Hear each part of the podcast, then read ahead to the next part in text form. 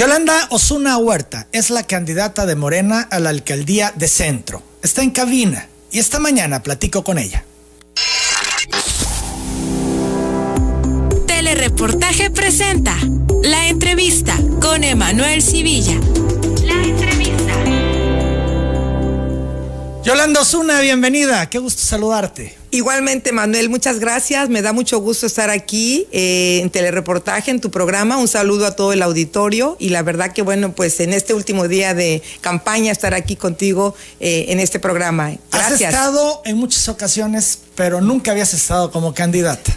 No, es la primera vez como candidata, es la primera vez que estamos aquí. He estado en varias ocasiones, en varias áreas, pero hoy eh, estoy aquí como candidata con mucho gusto. Ayer estuviste a cumpleaños. Ayer cumpleaños. Muchas felicidades, Jolie. Gracias, fue un día muy emotivo, además porque muy particular. Estuve eh, también en la campaña y bueno, pues fue muy eh, emotivo con las personas que estuve en las áreas donde fui, la gente, pues con muchas manifestaciones de afecto, de cariño lo cual ¿No hubo oportunidad de festejar con la familia? No, muy poco. Realmente fui una hora y media a casa para, pues sí, estar con mi familia, con mi papá, con eh, mis hijos, mi, hijo, mis hermanas, pero fue un ratito, una hora y media. Ya serán otros momentos, ¿no? De celebración. Más adelante. Son las 8 de la mañana, 14 minutos. Empecemos por el principio. Para muchos fue sorpresivo que Yolanda Osuna quisiera ser candidata a algo. ¿Qué pasó, Yolanda Osuna? ¿Te levantaste un día y dijiste, quiero ser alcaldesa de centro?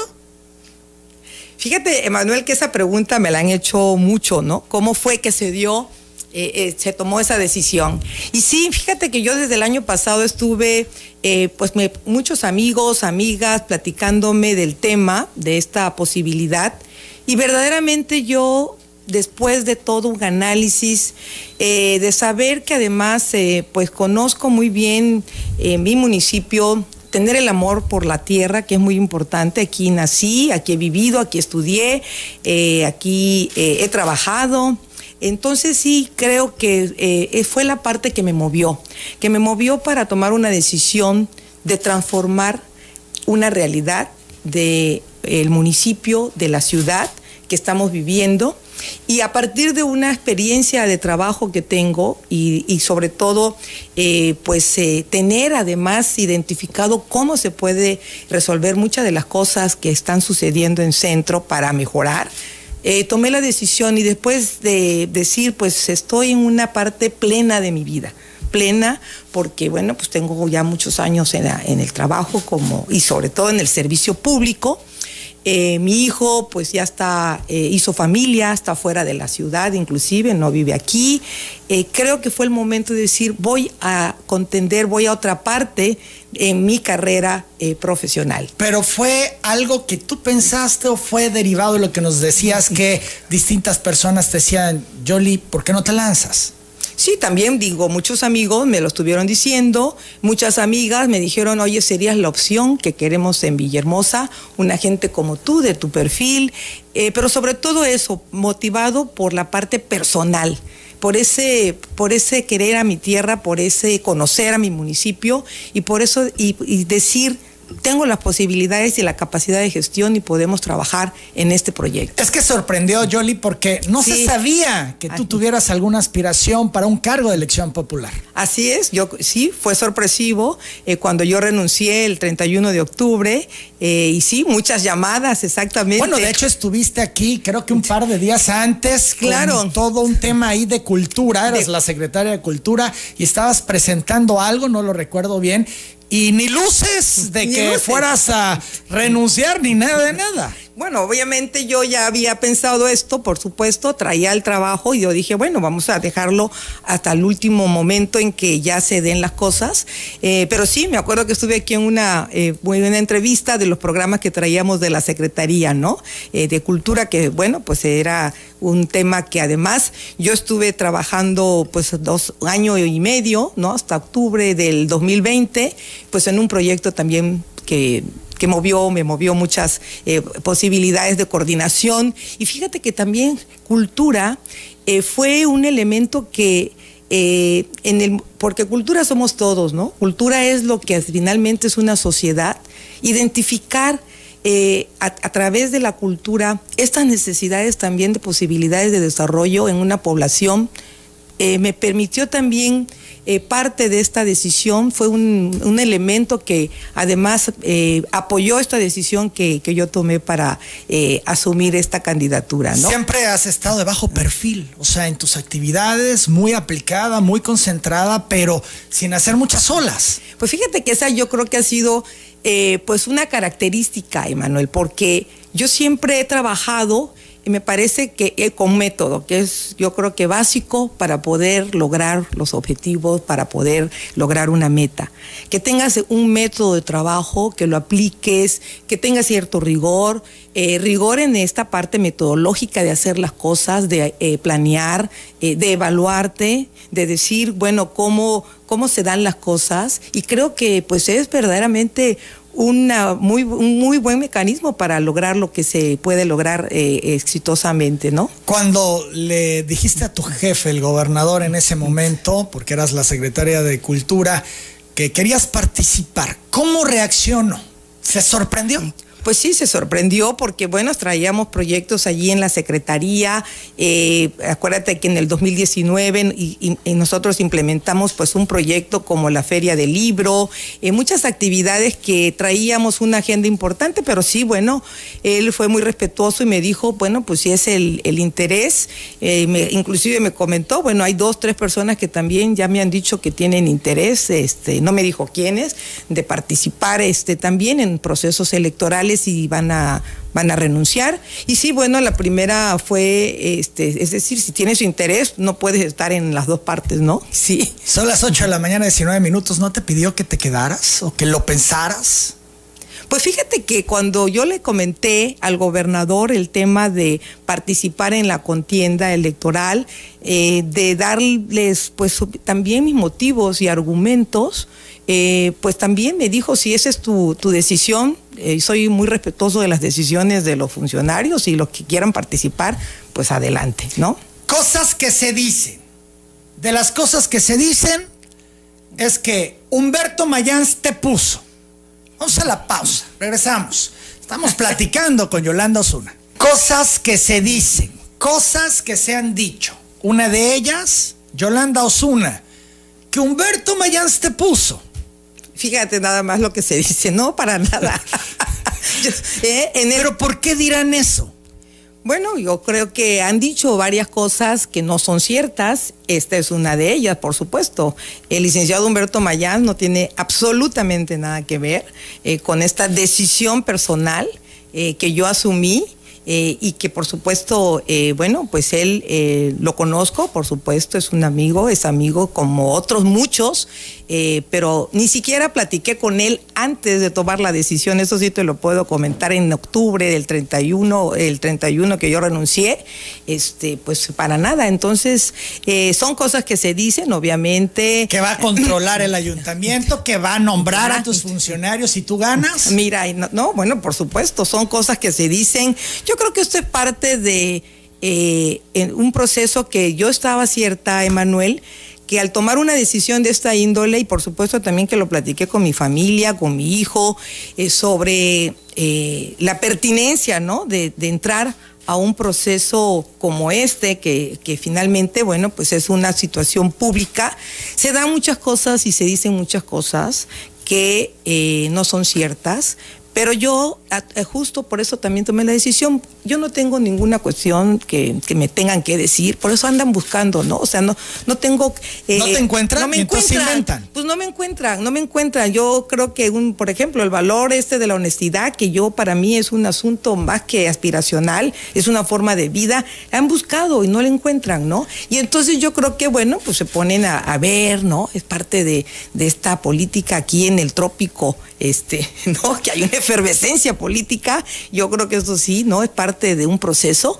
Y bueno, pues en este caso no tuvo absolutamente nada que ver el licenciado Mayance en mi decisión y por supuesto que no tiene ninguna interferencia, como no la ha tenido nunca eh, en ninguno eh, de eh, las áreas donde yo he estado trabajando, en mis puestos que he tenido en estos 30 años de mi vida, ¿no? Que Yolanda Osuna es Fifi. Ah, mira, esa es otra, ¿no? ¿Eres Fifi? Eh, mira, fíjate que eso también, y creo que lo acabo de demostrar ahora, eh, terminando, porque bueno, hoy es el último día de la campaña, y eso decían, Emanuel. Eh, hace tres meses comentaban, pues a ver, Yolanda una ¿cómo? ¿No? Este, si no es política. También decían que no te conoce la gente. Que no me conoce la gente. Es otra de las cosas que se dicen. Y que, y que no va a poder hacer la campaña. Pues mira, hicimos una campaña eh, exitosa desde el primer día. Eh, tuvimos una muy buena comunicación con las personas. Eh, yo asumí este, este proceso con un programa y fui a donde inclusive partía de comunidades vulnerables y dije, vamos a trabajar y a ver y a platicar con la gente. Y bueno, pues esa es la demostración en el decir y en el hacer. Estuve haciendo una campaña este, a ras de suelo, como se dice, ¿no? En el argot, pero sí creo que eso es otra de las cosas también que comentaron, ¿no? Bueno, son parte de, a veces los adversarios te ponen estos calificativos. Y Yolanda, Yolanda es una desconocida. ¿Para quién? Yo creo que eso es también hay que... Para la gente, para la en, general, para la población. No conocen a Yolanda Osuna. Sí. Eso se dijo mucho. Eso se dijo al principio, por supuesto. Creo que hoy le hemos dado vuelta eh, a, esa, a, esa mención porque creo que a donde hemos ido... Eh, que efectivamente eh, conocen un trabajo, pero por la parte como tú bien decías, que he tenido, bueno, pues una participación pues discreta, no protagónica. Yo no soy protagónica, eso sí es, eso es cierto, ¿no? A mí las cosas que asumo y que abandero en los proyectos, eh, yo salgo y digo en un programa cuando tengo ya las actividades, cuando tengo que informar. No salgo a informar algo nada más por estar en los medios, eso es otra, de, otra característica. Y bueno, pues yo creo que hoy eh, la, circunstancia, la circunstancia es distinta. Eh, me presenté eh, en estos espacios, en estas colonias, fraccionamientos y comunidades más vulnerables, Emanuel, hablando con la gente, escuchando sus necesidades, sus inquietudes, y se dio una empatía y una comunicación por muchas cosas, ¿no? Más allá de, por ser mujer fue un elemento también bien importante. ¿eh? Te quiero decir que me, me, recibían con ese ánimo, con esa esperanza de decir, a ver si eh, no la conocía, ya la conozco, eh, pero con usted vamos a ir porque consideramos este, que sí tenemos la esperanza que pueda resolver nuestros problemas, ¿no? Que Yolanda Osuna es la candidata del gobernador y que todo el aparato de gobierno la está apoyando. Bueno, eso es... Esa es otra de la, ¿no? Pues eso también se dice, Yolanda. sí, pero bueno, pues para nada, por supuesto. Yo creo que aquí lo importante es mis herramientas, eh, los instrumentos que yo tengo, el conocimiento y el manejo y el partido, la coordinación con el partido, por supuesto, como estamos llevando la campaña de Yolanda Osuna por Morena en el municipio de Centro. Que Yolanda Osuna es priista. También eso se ha dicho. Fíjate que yo, el hecho de estar eh, participando y trabajando eh, en administraciones anteriores con gobernadores del PRI, pues eso no quiere decir efectivamente que tú seas una militante. Yo estuve en el PRI hace más de 30 años, sí, como 5 o 6 años que estuve participando en el partido, y de ahí te puedo decir que los últimos 20 años pues no puse ni siquiera un pie en el, en el partido. Yo no, yo creo que esto es muy importante, eh, el hecho de que a mí me llamaban, eh, sí, me invitaban gobernadores eh, por mi perfil profesional, por los resultados que presentaba, y bueno, eso no quiere decir que sea priista, y no niego la parte que estuve en esos cinco años, hace 40, más o más, más, más menos, sí, 35, 35 años. Yo inicié muy joven, Emanuel. De hecho, te quiero decir que creo que eh, pues en ese entonces la visibilidad laboral en puestos directivos de las mujeres era muy, muy poca y, empecé muy joven y por eso, bueno, me llamaban a algunas actividades, pero que no participé, no estuve como militante. Eh, de hecho, tuve invitaciones del propio partido para algunas áreas eh, que no participé. Y bueno, por ejemplo, en este mito de decir o este estigma de que es priista porque venía de, trabajé en gobiernos de gobernadores priistas, pero no han comentado que yo vengo ahora de un gobierno emanado de Morena, ¿no? Este, a mí me invitó el gobernador en el 2018 a participar. Eh, eh, me invita a la Secretaría de Cultura y participo, acepto, este, porque también, bueno, tomo esta definición y, vengo finalmente también de un gobierno de Morena, ¿no? Convencida de Morena y la 4T es algo eh, real sí, o es circunstancial. Fíjate que Morena eh, y la 4T es más que, yo creo que es, un gran sustento. Eso es más que un discurso. Morena verdaderamente eh, que apuesta a la igualdad. Estoy totalmente convencida precisamente por mi conocimiento en el trabajo que he hecho en otros sectores en el Estado y ahora que he estado con el municipio, sí le apostamos a la igualdad eh, con el crecimiento. Creo que el tema de la igualdad para todos, creo que el tema de abatir la pobreza, creo que el tema de eh, salir de estos eh, altos grados de marginación es una necesidad es una realidad que requiere este proyecto de la 4T para que en un tiempo, este, que esto no se logra en tres años, eh, en un tiempo verdaderamente pueda eh, cambiar las circunstancias de muchas de las gentes, de mucha población, eh, para mejor tener esta manera de vivir. 831, Yolanda Osuna, ¿qué te inspira de la 4T? Me parece que el tema de la inclusión, yo creo que la inclusión es un tema que además la 4T pues tiene cabida para todos. Su propio líder, nuestro, el presidente lo ha comentado. O sea, finalmente, a ver, Morena no es propiedad de nadie, ¿no? Este, es de todos, eh, de, muchas inclusive eh, diversidades de opiniones y de ideologías. Yo creo que esto es un elemento clave para hacer una gran riqueza también de participación eh, de un partido como Morena, de un movimiento como tal, ¿no? ¿Y qué me inspira? Yo creo que esta parte de la, de la igualdad. Creo que mientras tengamos esta posibilidad de que nadie se quede atrás, de que podamos trabajar para todos, Creo que esa es la parte que me inspira, Manuel. Y ahora con la campaña lo he ratificado. Realmente ver las condiciones eh, de vida de las personas, en donde por, inclusive aquí lo vemos, ¿no? Nada más de la ciudad de Villahermosa, a cinco minutos tenemos una gran cantidad de colonias, de fraccionamientos que su condición de vida cambia radicalmente y esas asimetrías, por supuesto, y esas brechas hay que cerrarlas, ¿no? Son las 8 de la mañana, 33 minutos, hablaba hablabas de tu paso por las distintas administraciones. Eh, nos explicabas al respecto, pero una de las cosas que también se han dicho es, Yolanda Osuna, cuando muchos estábamos en la lucha para igualdad, para mejores condiciones, para gobiernos más honestos, ella estaba en esos gobiernos del PRI y ni se despeinaba. Mira, yo creo que no, por supuesto que eso no es cierto tampoco. Yo trabajaba, eso es muy importante. Eh, el hecho de trabajar eh, para un proyecto que tú estás realizando y generar resultados y beneficios en un sector, este, eso no implica que no estés participando eh, en un este, concepto eh, ideológico de, pues, de una eh, igualdad para todos, ¿no? Sí, es otra de las cosas que se han dicho, yo creo que son allí voces, bueno, pues discordantes por el hecho de que además sé que cuando yo planteo mi decisión de participar en la contienda, de participar por Morena, Claro que hay este, estas voces también y que yo respeto mucho, por ejemplo, en que en la generalidad, eh, realmente al contrario, yo creo que, bueno, algunas voces plantearon eso. Yo las respeto mucho, ¿eh? yo respeto lo que opina cada quien. Eh, soy una gente que además construye, no divide.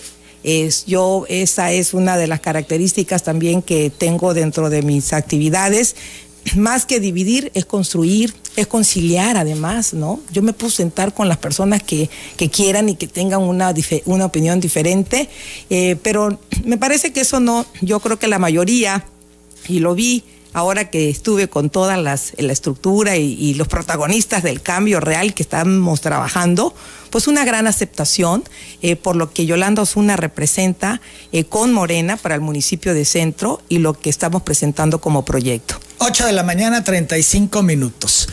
¿Qué baristo? Es una losa para Yolanda Osuna. Vamos a hacer la pausa. ¿Qué tiene que decir Yolanda de Baristo? Dos de los contendientes por la alcaldía de Centro son ex jefes de Yolanda Osuna. ¿No te sientes rara? No, fíjate que para nada, yo al contrario, creo que, bueno, los conozco a los dos, por supuesto que estuve colaborando en uno, en una administración más que en la otra de manera directa, eh, pero no, yo creo que como es una decisión que tomé muy libre, eh, muy convencida, eh, pues eh, al contrario, yo... ¿No te apantallan que sean dos exgobernadores? Para nada, Emanuel. Fíjate que no, no me apantallan nada, al contrario, nos conocemos eh, y yo creo que lo importante aquí es la seguridad que tengo en lo que estoy presentando y en lo que quiero hacer para Centro. Y entonces ante eso eh, pues estoy muy convencida y con esa fortaleza, eh, además de tener yo una propuesta como la que hice eh, iniciando la campaña. Te quiero decir que además fue la única propuesta que presentamos, Yolanda Osuna y Morena, nos hicimos un proyecto de plan de gobierno que pusimos desde el primer día de la campaña a disposición del electorado del municipio. Y, bueno, pues ahí justo manifestando el qué queremos hacer, cómo lo queremos hacer y demostrando que eh, justamente podemos eh, gobernar este municipio. ¿Quién fue mejor jefe? ¿Granier o Andrade? Fue distinto, fíjate que fue distinto porque eh, yo no fui nunca eh, eh, con Manuel Andrade estuve de manera indirecta en varios programas. Eh, con Granier sí estuve de manera directa como secretaria de Turismo, ¿no? En los últimos tres años. Yo tomo la Secretaría de Turismo en el 2010, en los últimos tres años de la administración del químico Granier. Y bueno, yo creo que aquí lo importante en ambos, te voy a decir, es un gran respeto por lo que yo hacía eh, por lo que yo presentaba, por lo que yo proponía. Eh, ¿Con quién te sentiste más cómoda trabajar? Pues mira, con ambos. Lo que pasa es que tuve menos comunicación con, Manuel Andrade en su administración, porque yo estuve de asesora en una, en, en este, en CEDESPA, eh, y bueno, pues sí, estábamos, participábamos en los proyectos, pero no tan directamente como, como en el caso de cuando estuve en la Secretaría de Turismo, ¿no? ¿No hay desventaja que vayas a enfrentar a dos exgobernadores? No, para nada. Yo creo que aquí el tema, te voy a decir por qué. Yo creo que, y sí hay que poner las cosas como se planteaban, obviamente dos exgobernadores gozan de una gran popularidad, ¿no? Por supuesto.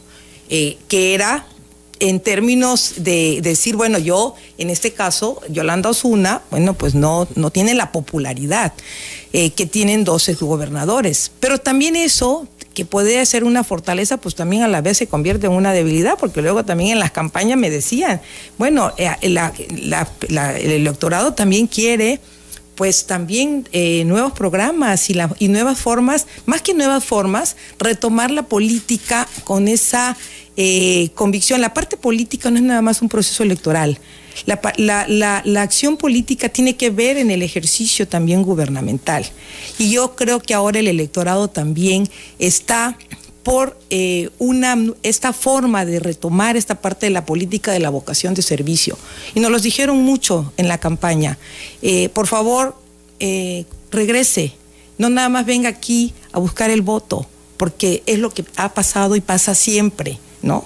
este, vienen por el voto y luego no los vemos. Yo creo que esto es un elemento que también de diferenciar en esta manera de hacer política, eh, de tener un proyecto de trabajo, de eh, plantear esta parte de la honestidad, de plantear eh, que es un elemento que también el electorado, por supuesto, es lo que ya está pidiendo, orden, administración, pues es un perfil que yo sí le ofrezco al electorado. Así que en ese sentido, bueno, la popularidad de los exgobernadores, bueno, perfecto, sí la tienen, pero yo los respeto, no tengo ninguna eh, situación ahí de, de, tener, este, y además son legítimas lo, que en su participación, pero no para nada, Emanuel.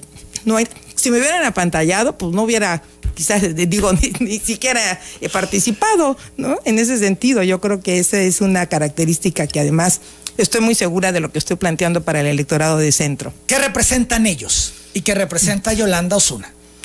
Eh, Yolanda Osuna representa una posibilidad, además de que seamos, hagamos una administración eh, honesta, ordenada, eh, de trabajo, comprometida, que el municipio de Centro requiere y que hoy es una oportunidad y es una circunstancia histórica que Yolanda Osuna y Morena tenemos la posibilidad además eh, de poder trabajar para centro eh, con una gran gestión de recursos que hoy este municipio requiere. El municipio de centro, la ciudad de Villahermosa, ya se ha dicho también en otras ocasiones, en este mismo programa se ha tocado el tema de las grandes intervenciones que deben de haber en problemas tan agudos como, por ejemplo, en servicios públicos en general, pero como el tema, por ejemplo, del agua, del drenaje, ¿no? Este, así que, es una circunstancia histórica en donde tenemos eh, partido y candidata que podemos trabajar para cambiar y, por, y hacer realidad eh, esta mejora para el municipio y la ciudad. Eso representa Yolanda Osuna. ¿Qué representan los exgobernadores? Bueno, pues, eh, pues representan el pasado de alguna manera, ¿no? Este, ya estuvieron, ya fueron gobierno, eh, yo creo que eso también, bueno, ya eh, algo que también menciona el electorado, eso me parece que pues representan eso, ¿no? Afirma Yolanda Osuna, yo no robo, yo no miento, yo no traiciono. ¿Dedicado a Granier y Andrade, Yolanda? No, dedicado en general a que eh, es una declaración que la puedo hacer de frente y que además eh, en ese sentido coincide con los, este, los postulados realmente de Morena inclusive, ¿no? Tú me decías hace un momento y me preguntabas, bueno, ¿por qué Morena? Pues Morena, eh, el presidente eh, de la República también es, es eso, no mentir, no robar, no traicionar. Y yo se lo puedo decir también de frente. Y entonces. Ellos, tus contrincantes, podrían decirlo. yo no robo, yo no traiciono, yo no miento. No, pues yo creo que ellos ya dijeron lo que, lo, que tenía que decir, que lo digan, pero yo lo digo para quienes realmente, y parece el electorado, que quiere eso, Emanuel, que quiere eh, alguien y además, eh, sobre todo para la gente que dice, pues ella no miente, no traiciona y no roba. Este, en general no es dedicado así, no tiene dedicatorias específicas, pero sí para quienes... ¿Pero eh, podría aplicar para tus contendientes? Se lo dejo al electorado. 8.45. Vamos a hablar de habilidades y de fortalezas de tus adversarios. Eh, ayer aquí estuvo Manuel Andrade y cuando yo le cuestioné por Yolanda Osuna, esto dijo, vamos a escucharle.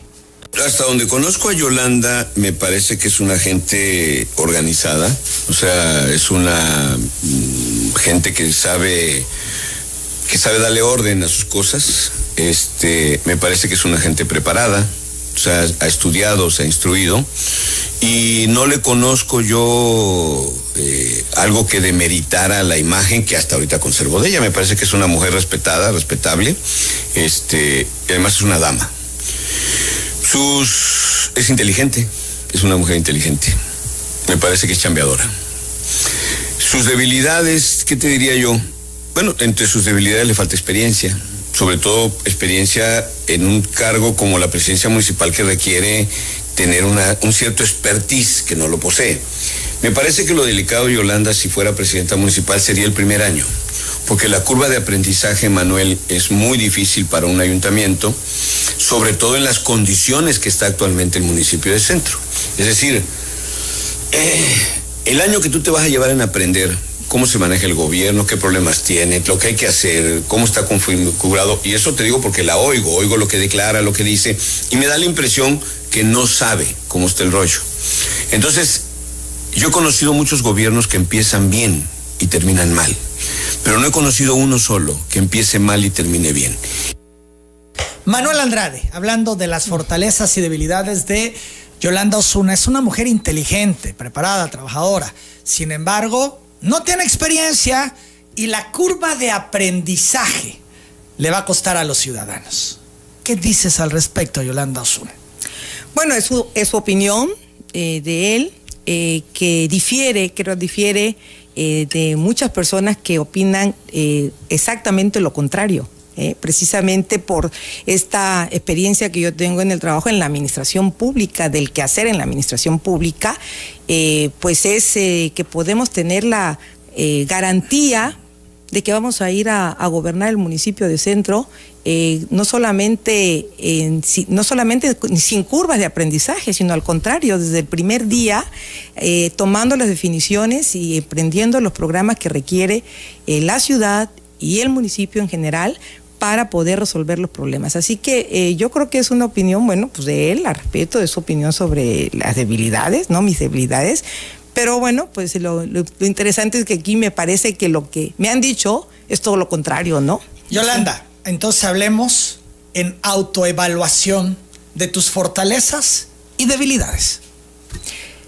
Pues bueno, mira, hablar de la esta autoevaluación y hablar de esta fortaleza, siempre estos adjetivos en voz eh, propia, ¿no? No es este, siempre, yo creo que es la. es un ejercicio que estás haciendo con los candidatos. Pues mira, yo creo que en las fortalezas es, soy una gente responsable, comprometida, honesta, y la honestidad, como lo he dicho durante estos días en la campaña, eh, y lo digo de frente, para mí no es un valor aspiracional, es una forma de vida, desde el origen de mi familia, de mi trabajo, en la parte personal y en la parte laboral. La he llevado desde el primer, en la parte laboral, desde el primer acto de trabajo que tuve hace más de 30 años hasta el último, y lo digo de frente y lo puedo decir, por eso es eslogan además, ¿no? Este, más que eslogan, esta parte de declaración que dije, el no robar, no mentir y no traicionar. Eh, digo las cosas también de frente. Eh, soy una gente pues ordenada, sí, me he preparado. Eh, y bueno, pues son las fortalezas que te puedo decir en la parte laboral y que tengo para, además como esta gran fortaleza para gobernar centro, ¿no? ¿Qué debilidades? Pues en debilidades me parece que ah, yo me preocupo mucho de las cosas, eh, me comprometo al 100%, eh, inclusive puedo dejar cosas personales muchas veces de lado porque eh, en esta gran preocupación con el equipo, a veces de trabajo, soy muy rigorista, eh, ¿Eso es una debilidad? Pues yo creo que se excede, ¿no? A veces las fortalezas se convierten pues en debilidades, me parece que esta parte, pero yo creo que es eso, ¿no? Este, pues debilidades, ¿qué puedo decir? Eh, realmente puede ser esa parte con el con el equipo, ¿no? Que los traigo eh, a todos muy este eh, con excedentes de, de tiempos, de resultados. ¿Es muy estricta? En el trabajo soy estricta, sí, sí, soy muy estricta. Bueno, eso no quiere decir que tampoco tenga esta parte de la, de la coordinación y la comunicación. Tengo esta gran comunicación con la gente, pero sí, soy perfeccionista. A lo mejor ¿Y exigente? Sí, exigente. Perfeccionista y exigente. Exigente, ¿no? Sí. Puede ser para algunos una debilidad el ser perfeccionista porque eh, no veo cuando algo está bien, pero siempre le veo que puede ser mejor, ¿no? Ahora, hablemos de Andrés Granier sus fortalezas y debilidades en la opinión de Yolanda Osuna. Pues bueno, también digo, eh, creo que eh, yo creo que esto, como ejercicio, te podría decir de las fortalezas eh, del químico, pues creo que es una buena persona, es una buena persona. ¿Hasta ahí? Sí, es una buena persona, es una gente que... Esas cualidades, eh, esa es la única cualidad que no, bueno, tiene, tiene varias, yo te podría decir que es esa. Para mí, yo lo que lo conozco es una, una buena persona, es una gente que, que pues, eh, que está con su familia, que es una gente que eh, además, pues eso, ¿no? y en cuanto a la debilidad de Graner. Me parece que confía demasiado en, en sus, este, en sus amigos, ¿no?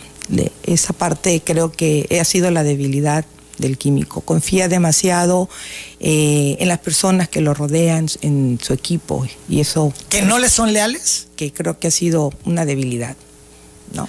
En cuanto a Manuel Andrade, fortalezas. Pues Manuel Andrade, pues es... Eh, pues es una persona eh, empática, simpática, ¿no? Yo creo que este, esas habilidades que tiene, ¿no? De, de la palabra, ¿no? Me parece que son una de sus fortalezas. Gran orador, decía Andrés Granier. ¿Tú coincides? Sí, coincido, coincido, por supuesto. Manuel Andrade es un gran orador, es un orador y es una, tiene esa facilidad de palabra eh, y es, es simpático, ¿no? Ayer lo vimos aquí también, así que sí. Ahora, ¿eh? de sus debilidades.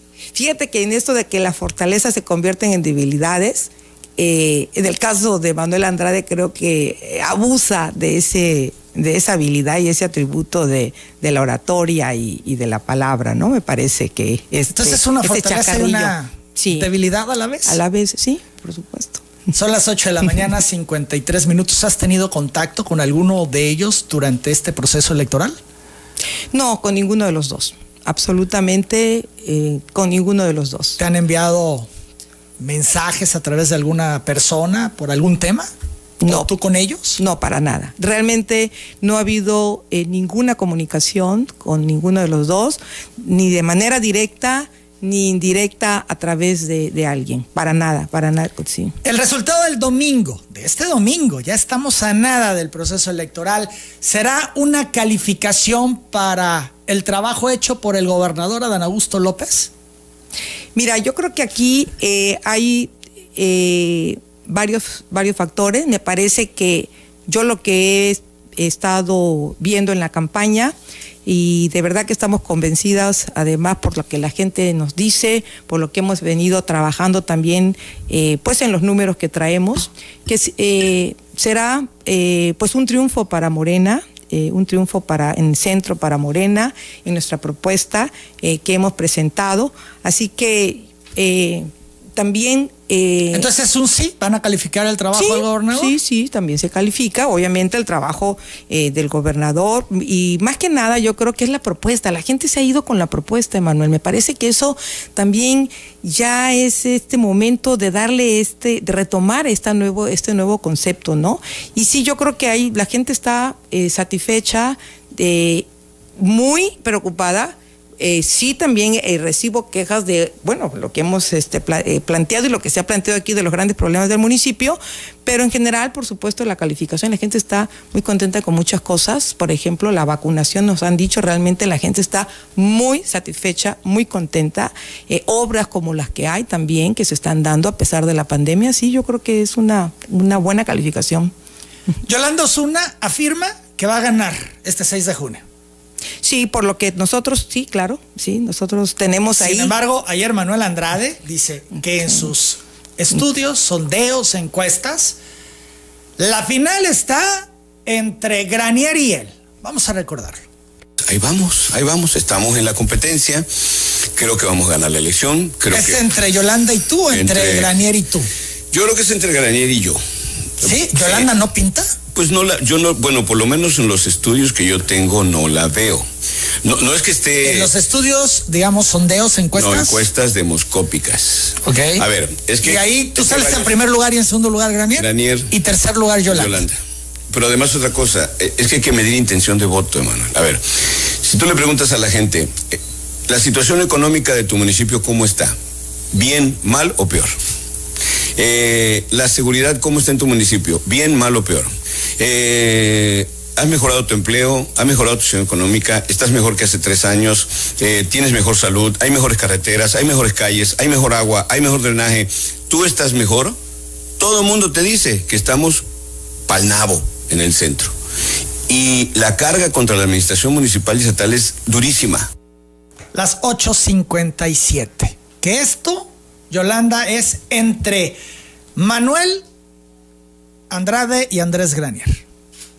Bueno, yo creo que los estudios, digo, cada quien trae sus, este, ¿no? sus números y me parece que lo que se ha hecho público, inclusive en los últimos días de las eh, encuestas nacionales, ¿no? Inclusive, pues ponen otra posición realmente, ¿no? Eh, el hecho de eh, lo que nosotros hemos venido trabajando en las comunidades, lo que nos ha dado el electorado, pues es esta aceptación, fíjate, de tanto del partido como de nuestro proyecto. Así que las encuestas inclusive, ¿no? Ponen a Morena y a Yolanda Osuna eh, en primer lugar, ¿no? Es lo que hemos visto y no es la contienda por ahí. Yo creo que también esa es su opinión, respetable, pero pues difiere también de la, de la realidad inclusive, ¿no? 8.58, vamos a la pausa. Manuel Andrade se refiere a los resultados de Morena en centro Evaristo es una losa pesada para Yolanda Osuna. Regresamos. Mucho se ha dicho de Evaristo. Y en esta campaña Evaristo es una losa para Yolanda Osuna. Fíjate que en ese análisis, sí. ¿Sí? Y no. Y no, y no, y no. Te voy a decir por qué. A ver, sí y no. ¿Cómo? no, mira, yo creo que en la campaña, me, preguntas, pues en la campaña, en la campaña yo he estado eh, recibiendo las quejas de los servicios públicos, las quejas de el tema de la eh, falta, por ejemplo, de agua potable, de, alcantarillado, del drenaje, de alumbrado, los servicios. Pero no es un tema además reciente, y esto hay que decirlo, estos son eh, problemas que vienen de años atrás. Entonces, no es una losa en ese sentido, al contrario, yo creo que también cuando nosotros hemos presentado el proyecto, eso, te, eso es muy importante. Sin embargo, con todas estas quejas que plantean, eh, cuando se presenta el proyecto, cuando se dice qué se va a hacer, eh, cuando ofrecemos justamente la propuesta del programa, sí nos dicen, vamos a votar por usted y vamos a, estamos con Morena y vamos a votar ¿Se quejan de Baristo? Se quejan de los servicios, por supuesto, se quejan de los servicios, la gente en general, pero yo creo que también aquí pues eh, recordemos que hace eh, dos años, recientemente, aquí estuvo el licenciado Evaristo planteando también el grave problema del agua, ¿no? Y diciendo también el, tema de la inversión. Lo que se requería, un diagnóstico y lo que se requería, que bueno, no prosperó y eso ha complicado mucho el tema del agua y los drenajes en el municipio. Exactamente, yo creo que es una realidad que además él la traía y bueno, pues este lo planteó, no se dio, y es lo que yo creo que también eh, la gente, bueno, pues sí tiene la necesidad de este servicio. A ver, el tema del suministro en cantidad y calidad del agua potable es una realidad que hay que intervenir, es lo que hemos nosotros abordado durante la campaña. El tema del drenaje de eh, hace más de 40 años que es necesidad hacerlo, intervenir por sector y demás. Ya hemos dicho este problema grave que hay. Eh, aquí se ha planteado también, ¿no? De este drenaje mixto que es, que hay que modernizarlo, hay que separar este, el pluvial del sanitario, en fin, eh, pues son problemas que la gente se ¿Y cómo le vas a hacer? Porque pues ya nos han dicho, no hay los recursos suficientes, estás hablando de miles de millones de pesos en una inversión que ni gobierno federal ni gobierno estatal pueden eh, destinar recursos para ello. Yo creo que aquí hay una gran posibilidad, eh, Manuel, de poder justamente resolver, y es lo que tenemos el planteamiento, esta circunstancia histórica de poder hacer una inversión eh, con el recurso federal, estatal y hasta también de organismos internacionales, que cuando tú presentas un proyecto eh, puedes tener estos recursos y hay que estar eh, también en la, en la circunstancia del tiempo y el recurso. En tres años no se va a poder resolver, obviamente, todo el problema que hay del agua potable y el drenaje, lo hemos dicho también. Es un tema de decirle a las personas eh, el programa a corto plazo que se va a hacer en, tres años. Y lo que viene después es un problema de, varias administraciones, por supuesto, para poderlo resolver. Pero lo importante es iniciar eh, esta modernización. Se lleva un proceso la solicitud de recursos a organismos internacionales cuando te los vienen autorizando igual y ya estés a la mitad de tu administración? Yo creo que cuando hay proyecto, eh, cuando hay proyectos, eh, que hay muy avanzado ya estos proyectos. ¿Tú tienes ya proyectos? Sí, ya estamos, por supuesto, ya tenemos. ¿Haciendo ya las solicitudes a estos organismos internacionales? No, las solicitudes no, por supuesto. Estamos en una etapa de una candidatura.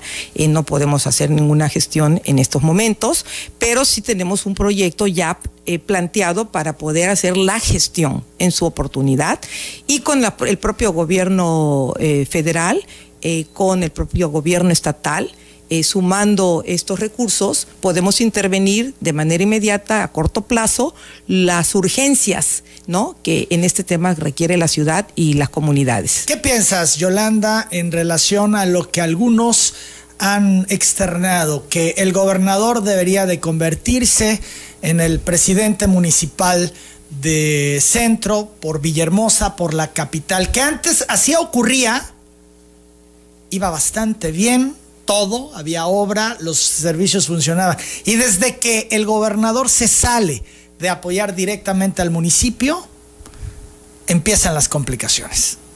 Yo creo que hay, por supuesto, una gran coordinación eh, coincido que el municipio de Centro y por estar aquí la ciudad de Villahermosa, capital del estado, bueno, y hay muchas cosas que a nivel del gobierno del estado se llevan a cabo aquí en, la, en el municipio y en la ciudad, como es el caso de la movilidad, de la seguridad pública, y creo que el tema sería esta gran coordinación, por supuesto, me parece que debe estar muy alineado un gobierno estatal con el gobierno municipal para, sobre todo en estos momentos, atender estas urgencias de los servicios públicos. ¿El municipio está al borde del colapso?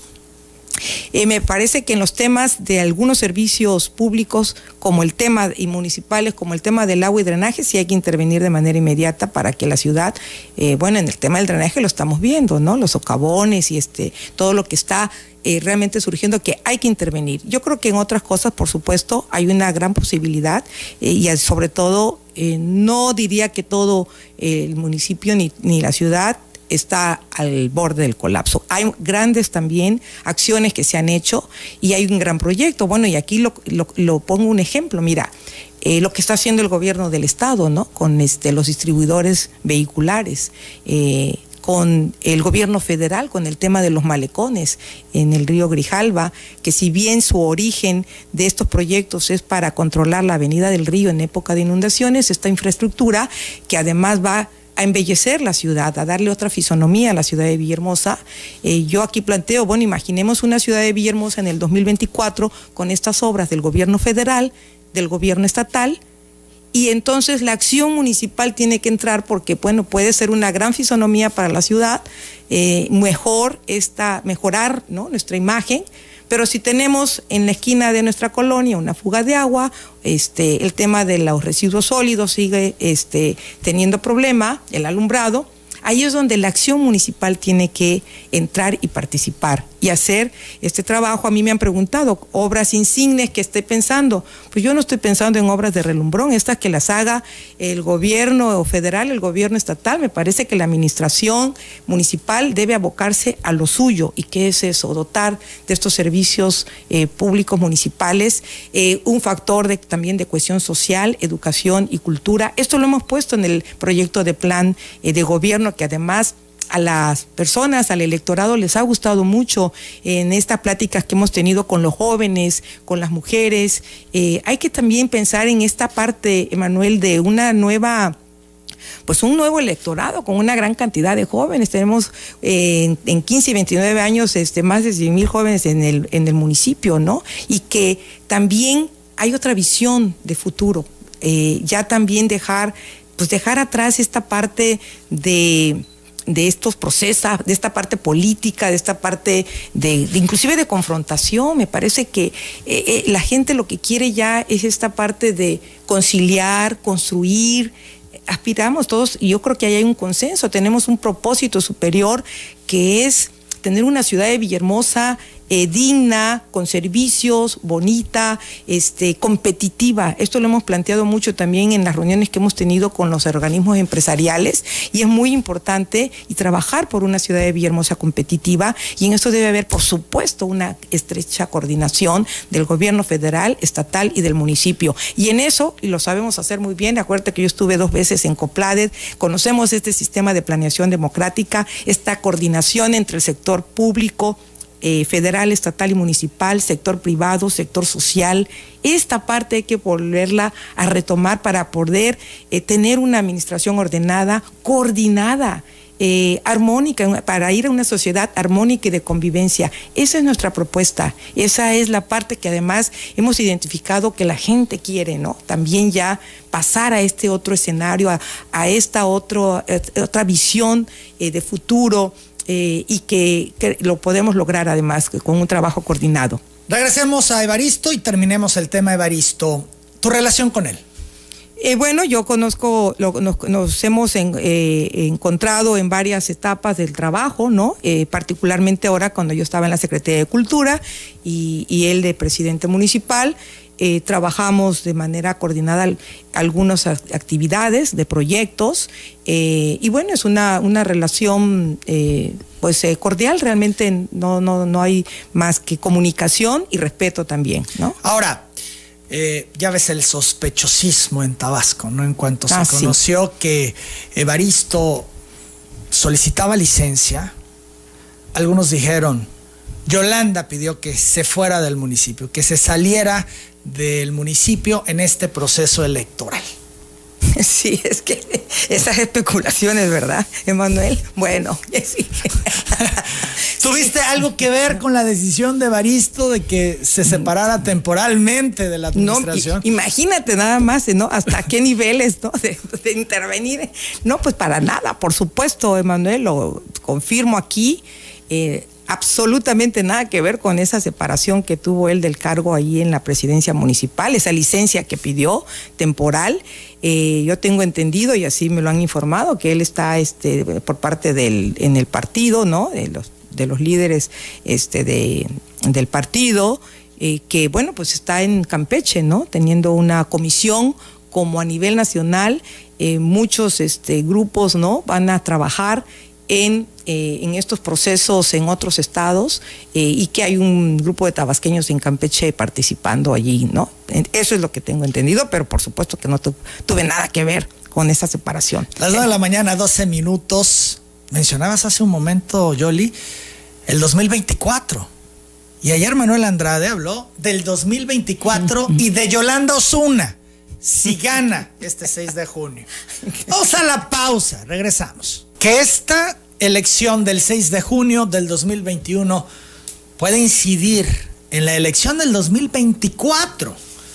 Manuel Andrade, que estuvo ayer aquí, habló al respecto y dice, si Yolanda Osuna gana, Vamos a escuchar lo que dijo.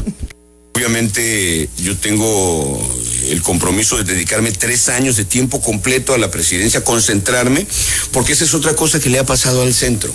Todo el cabrón que, pero todo el que llega al día siguiente quiere ser gobernador y entonces arranca su campaña. Por ejemplo, esa sería otra debilidad que yo le vería a Yolanda. Si Yolanda ganara, Imagínate ganarle a dos exgobernadores su primera incursión política. ¿Dónde la tumbas de candidata a gobernadora?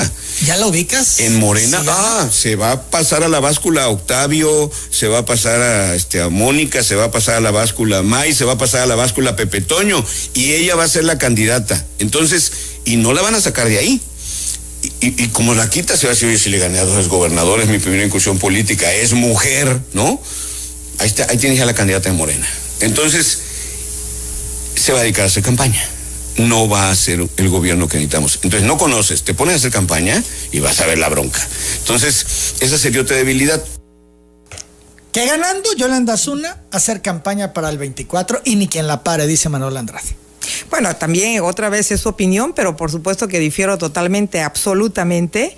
Eh, al tomar esta decisión es precisamente porque voy a en estos momentos eh, es eh, un compromiso, hay una gran expectativa, Emanuel, por resolver los temas aquí de centro y que hemos planteado con la oferta y el plan de trabajo que presentamos. Así que, eh, por supuesto que este domingo 6 de junio, al ganar las elecciones, vamos a trabajar de manera intensa, 24-7 en el municipio de centro, los tres años para atender las necesidades. ¿Esto te comprometes a los tres años? Yo me comprometo, por supuesto. Eh, de hecho, eh, es eh, algo que, sí, los tres años, coincido que con él, en lo que coincido es que tres años son muy cortos para resolver muchos de los problemas, ¿no? Entonces, sí, por supuesto, claro que... ¿No estás pensando, no te gustó ya y si ganas, pues evidentemente el corazoncito. No, no me dejo ir por eso, Palpita. No, para, absolutamente. La aspiración, gobernadora. No, para nada, no me no oigo ese ese canto, no, para nada. absolutamente. No, Emanuel. Yo en estos momentos, y de veras lo digo, física y mentalmente estoy al 100 para trabajar en el municipio de Centro en los problemas y resolver. Eh, y por supuesto que además conociendo eh, esta parte de lo que hay que ir a hacer, pues sí se requiere todo el tiempo, ¿no? Y este, lo importante es que ya sabemos cómo hacerlo, porque sí conocemos y sabemos cómo hacerlo desde el primer día. Que le disminuirás el aguinaldo a los trabajadores del ayuntamiento de centro si ganas. Ah, mira, eso también fue otra de las cosas que han dicho, como esto que comentabas del licenciado Evaristo, que cuando se salió, que se venía la campaña, lo mismo, mira, aquí sí, de hecho te quiero, quiero comentarle eh, al auditorio, yo hice inclusive eh, una aclaración pública con este tema porque me pusieron eh, una declaración que nunca hice con el tema de disminuir el aguinaldo eh, a los burócratas, este, a la burocracia, a la parte del personal de la administración municipal. No hice esa declaración, al contrario, yo creo que, y lo dije en la, en la aclaración que, que hice, eso era totalmente falso. Es parte, pues ahí sí, mira, de, una serie de cosas que han salido que en redes te, ponen, que dices y no, y no, y realmente no lo es. Entonces yo aquí lo que puedo decir es que además eh, soy una convencida que el capital humano, eh, que la burocracia además, a veces inclusive de manera peyorativa se dice, es que burócrata. No, el burócrata es una gran fortaleza. El, es, es realmente la fortaleza que tiene eh, el Estado y la parte gubernamental para hacer realidad las políticas públicas que establezcas. Entonces al capital humano, a los trabajadores y a, sus familias hay que trabajar por el beneficio de ellos y hay que apoyarlos, por supuesto, de manera... Entonces no hay nada de eso, no estás disminuyendo aguinaldo en caso de que ganes. Absolutamente no, para nada. Al contrario, vamos a trabajar para que tengan eh, todas estas fortalezas de, inclusive de reforzar la capacitación, de muchas cosas que además la gente cuando tiene una identidad eh, por lo que hace eh, y amor al trabajo, pues eh, los resultados son tan distintos, ¿no? Este, multiplicar estos beneficios. Yo creo que sí es importante en cuanto a los proyectos de la administración municipal y los servidores públicos es ese capital que es fundamental para lograr las metas. Que el IEPC te cuidó para que no fueras a los debates y entonces puso todos estos pretextos para ah, organizarlo. Eso acusaba ayer Manuel Andrade. Bueno, para... ¿te hubiera gustado participar en debates? Sí, fíjate que yo lo dije desde el inicio cuando me lo preguntaron en el debate que hiciera y, coordinara el, organismo electoral. Eh, yo estaba en la disposición de participar eh, eh, para que, pues sí, al contrario, pues es el debate. Mira, yo con la propuesta de, del proyecto del plan de gobierno, pues es, ahí está, ¿no? El, el debate. ¿Para qué es el debate? Pues para presentar las propuestas. Contrastar ideas. Contrastar ideas. Propuestas. Propuestas. Yo la tenía desde el inicio, ¿no? Este, me hubiera gustado presentarlas porque ¿Por qué no impulsaste tú el que se llevara a cabo como lo hizo Manuel Andrade? o cuando salió Andrade, que se hubiera escuchado tu voz y dijera Yolanda Osuna, yo también me sumo a Andrade y vamos a hacer un debate. Sí, no dije yo me sumo a Andrade, pero sí dije yo estoy esperando la invitación del instituto para participar y cuando nos eh, convoquen estaré eh, en la disposición de participar en ese debate. ¿No? Realmente al contrario, bueno, pues sí me hubiera encantado poder eh, este, trabajar en estas ideas, en este proyecto, presentarlas, además con la fortaleza de que lo eh, justo fui la única que desde el primer día de la campaña presentamos este el, proyecto, lo tenemos en la página y aquí inclusive aquí lo muestras. Este, sí, aquí en un cuadernillo. en un cuadernillo donde así como está desde el 19 de abril eh, lo presentamos en la página y lo pueden consultar también en Yolanda. Aquí, viene todo tu proyecto, tu plan de gobierno. Viene este proyecto, por eso dice proyecto de plan de gobierno, porque también eh, te voy a comentar, y lo he dicho así, está en la página de yolandaosunahuerta.com.mx, además de este proyecto, eh, un buzón digital de Yo Escucho porque precisamente el espíritu de la campaña también es recoger estas demandas de la, de la población. Siempre he dicho que el trabajo con la ciudadanía, una política pública es exitosa y pertinente cuando viene de la ciudadanía. Entonces, todo lo que me han estado planteando durante estos 45 días, también vamos a integrarlo. Afortunadamente coincide mucho y esto nos da este, justamente la confirmación que lo que presentamos obedece a las necesidades de la población. Pero vamos a retomar, por supuesto, algunas propuestas de las que no están aquí consideradas eh, para integrarlas a lo que será eh, el, el plan de gobierno. Las 9 de la mañana, 24 minutos. Yolanda, hablemos de ácides. ¿Qué significó en tu vida? Bueno, Emanuel, la. Bueno, es que es muy sensible. La para mí eh, fue el compañero de mi vida.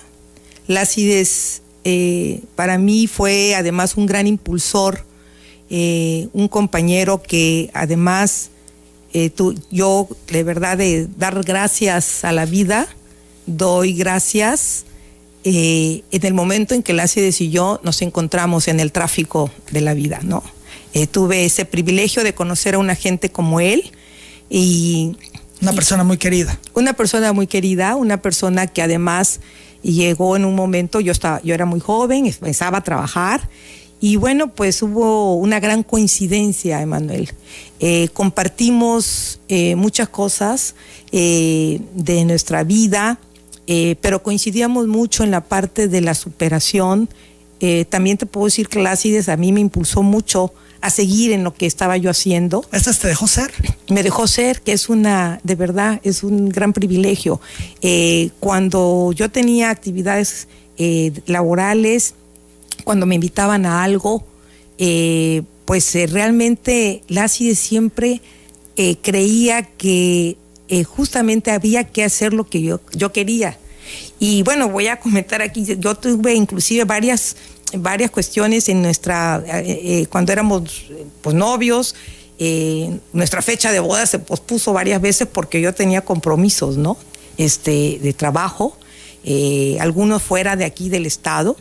Y así fue. Entonces la CIDES para mí fue eh, pues esa parte, ¿no? Todo, ese compañero, ese compañero de vida que hoy pues este, en mente y en corazón lo sigo teniendo muy presente. ¿Te hace falta hoy más que nunca en este momento tan importante de tu vida profesional, de tu vida política, de tu carrera? Eh, fíjate que la CIDES, además de, pues de ser una gran persona, eh, muy generoso.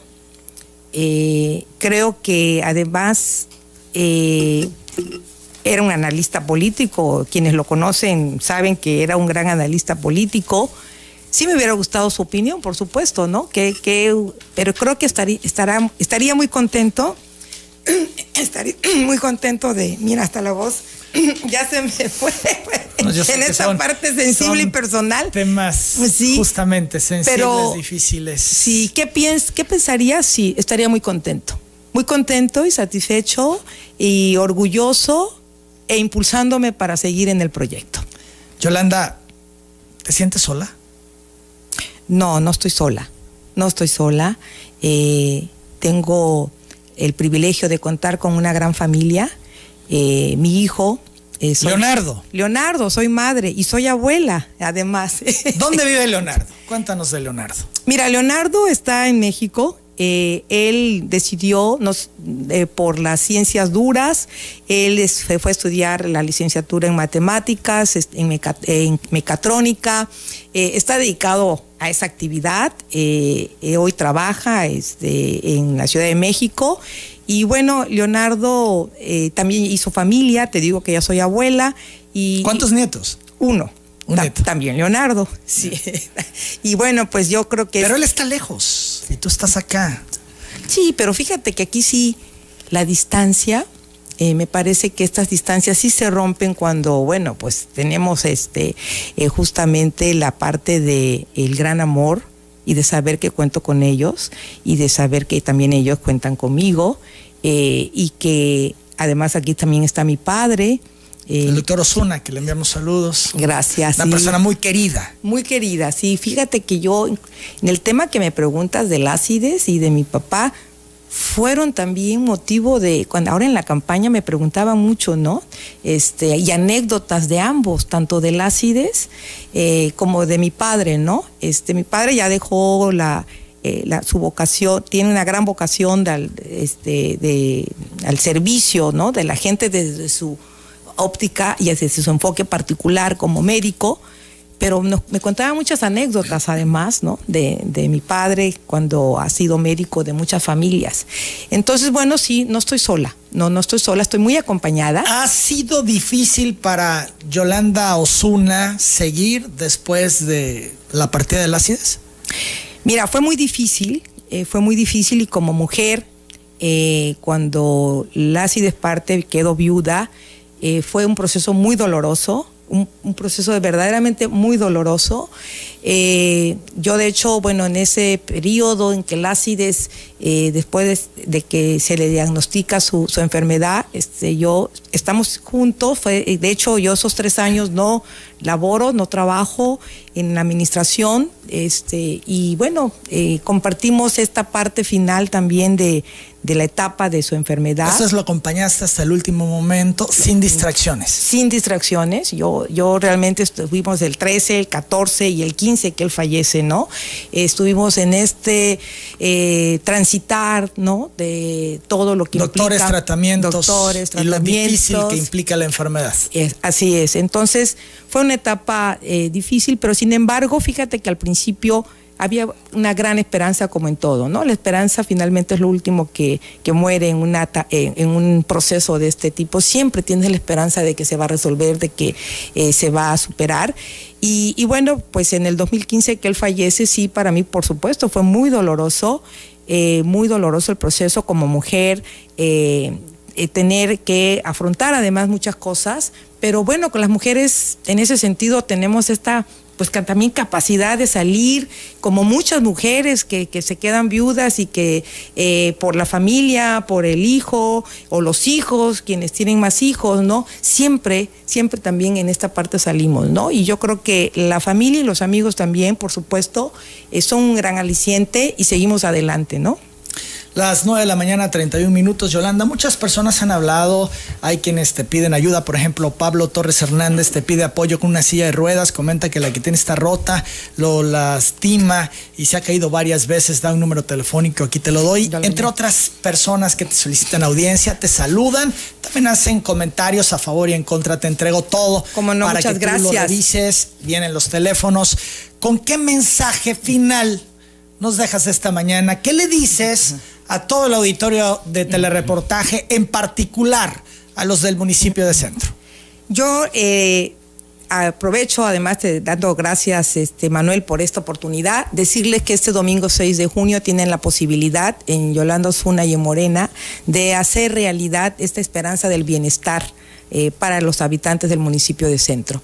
Eh, traemos un gran proyecto, eh, traemos esta circunstancia además histórica que tenemos de este proyecto de nación con un gobierno federal y un gobierno estatal y el proyecto de un gobierno municipal que podamos estar alineados para poder trabajar y resolver en esta segunda etapa de la administración eh, muchas de las circunstancias y, además no solamente resolver, sino mejorar, y hacer, como digo, esta ciudad Villamosa competitiva y además eh, superar muchas de las eh, circunstancias que están viviendo los habitantes en comunidades rurales. Vamos a cambiar para mejorar.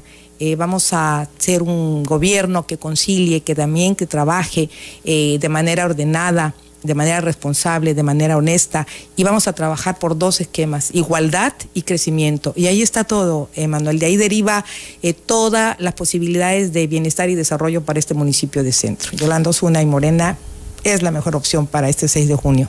Yolanda, te agradezco mucho tu presencia aquí en Telereportaje. No, Emanuel, al contrario. Yo te agradezco a ti todo este espacio. De verdad, encantada de estar aquí contigo de nueva, cuenta. Muchas gracias. Es Yolanda Osuna Huerta, es la candidata de Morena a la alcaldía de Centro. Yo hago la pausa para regresar con más.